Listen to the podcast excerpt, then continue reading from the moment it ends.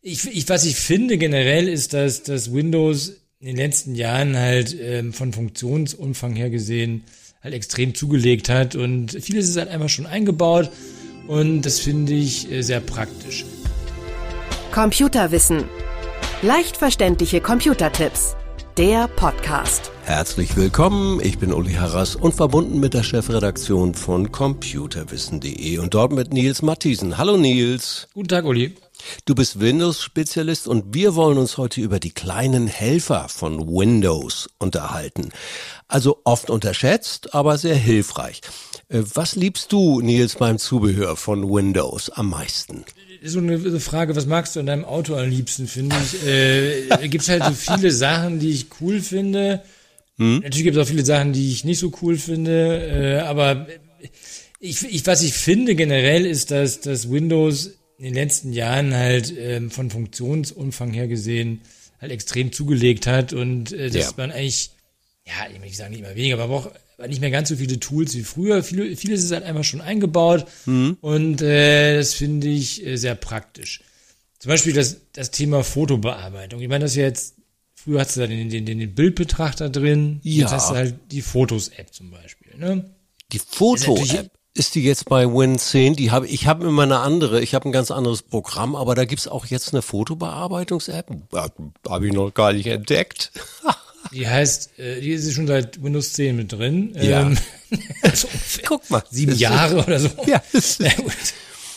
Naja, die, die hat ja sozusagen dann diesen Fotobetrachter ersetzt und mhm. ist ja im Endeffekt eine Bildbearbeitung, die die gängigsten Geschichten vollkommen zufriedenstellend löst. Ja brauchst eigentlich nur, wenn du jetzt nur, klar, wenn du professionell bist, brauchst du natürlich irgendwie Photoshop oder sowas, aber wenn du jetzt nur ein paar Bilder bearbeiten willst, zurechtschneiden willst, ein bisschen aufhübschen willst, ähm, dann finde ich, reicht die Fotos-App vollkommen aus. Cool. Mein Lieblingstool ist ja das Snipping-Tool.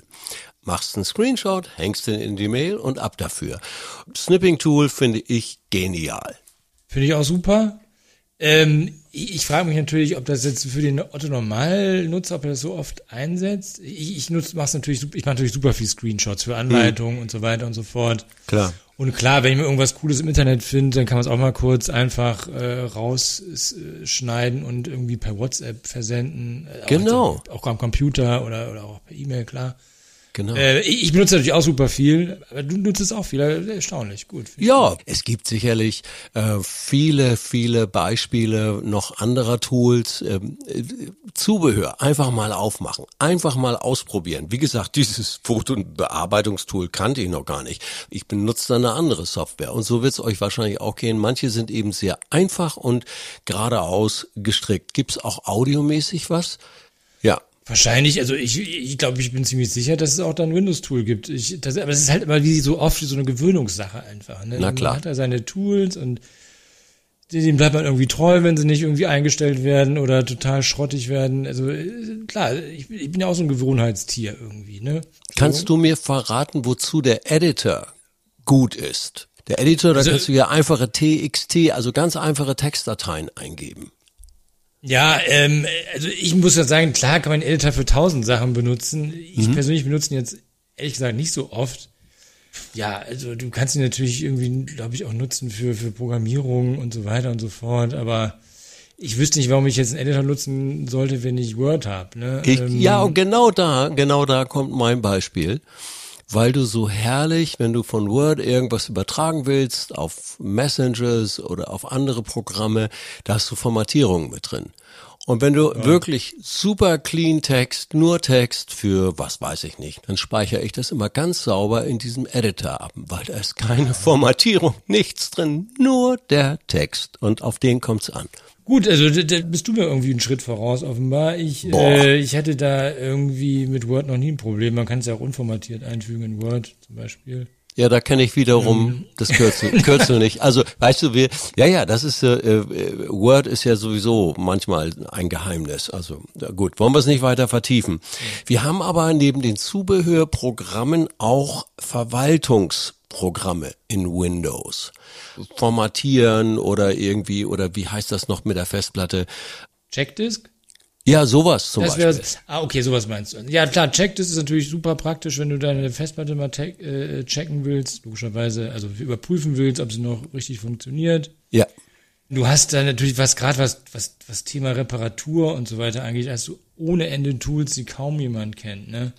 Ähm, äh, zum Beispiel dieses SFC, das ist eigentlich so ein Kommandozeilenprogramm. Die kannst du deine Windows-Installation überprüfen oder, oder irgendwie erneuern äh, oder irgendwelche Dateien darin auffrischen und so weiter. Da kannst du ewig viel mitmachen. Ja, sollte, sollte man aber wissen, was man macht bei manchen Programmen, ne? Ja, das ist natürlich, wie gesagt, das ist, das ist jetzt nicht so mit Klick hier, Klick da und alles ist schön, sondern musst natürlich echt ein bisschen Plan haben und die, und die Befehle kennen. Ja, und von solchen Geschichten gibt's halt ewig viele.